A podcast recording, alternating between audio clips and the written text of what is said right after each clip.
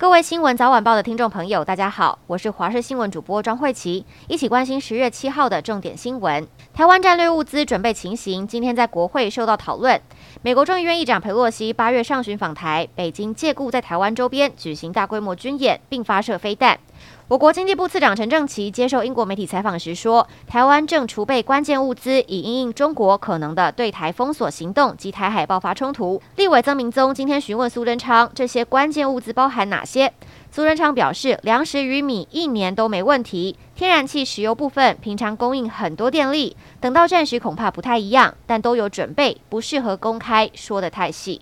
俄罗斯并吞了乌克兰四州，欧盟今天对俄罗斯实施新一波制裁，将三十人与七个实体增列黑名单中，并扩大进出口禁令。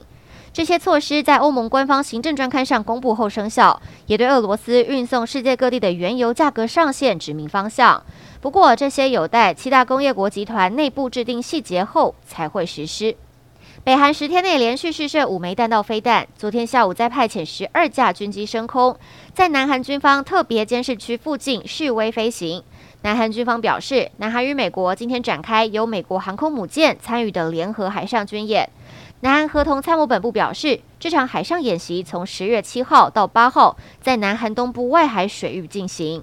民众党新竹市长候选人高虹安被民众发文指出，之前用资特会公费出差，但期间却有带家人出游的照片。高虹安今天受访表示，都是自掏腰包请爸妈去美国，而且是住在他的宿舍，绝对没有拿任何一张发票或机票向资策会请款。如果有的话，立刻退选。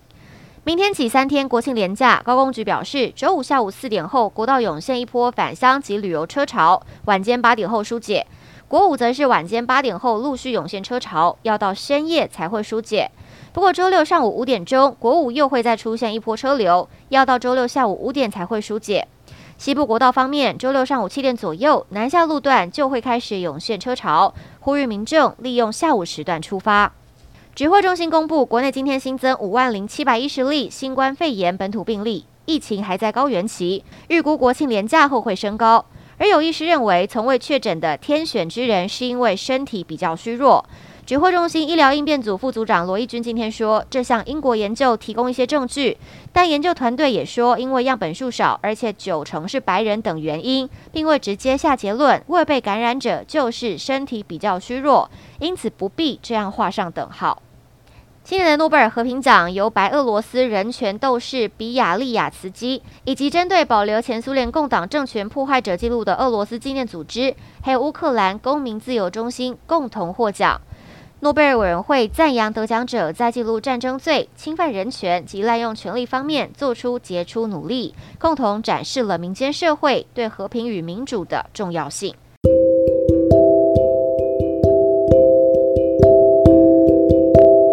以上就是这节新闻内容，非常感谢您的收听，我们下次再会。